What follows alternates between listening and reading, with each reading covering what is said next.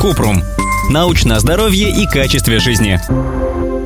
Кругом все пьют сок пихты для поднятия гемоглобина. Он и вправду эффективен? Кратко. Нет подтверждений, что клеточный сок пихты повышает гемоглобин. Прежде чем принимать пищевые добавки, нужно проконсультироваться с терапевтом. Он выяснит причину низкого гемоглобина в крови и при необходимости назначит лечение.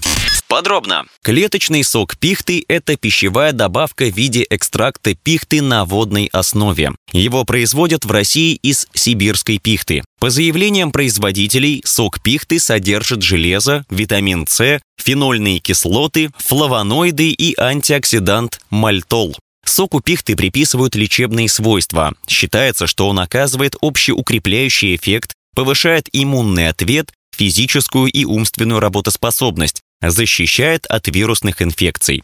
Некоторые люди пьют сок пихты для лечения заболеваний дыхательной системы, желудочно-кишечного тракта, анемии и при интоксикациях алкоголем. Однако нет научных подтверждений, что сок пихты обладает полезными эффектами. Чтобы повысить уровень гемоглобина в крови, иногда достаточно включить в рацион мясо, птицу, рыбу и морепродукты, шпинат, фасоль, брокколи. Если питание не помогает, врач назначит железосодержащие препараты. О том, что делать с низким гемоглобином, мы рассказывали в отдельной статье.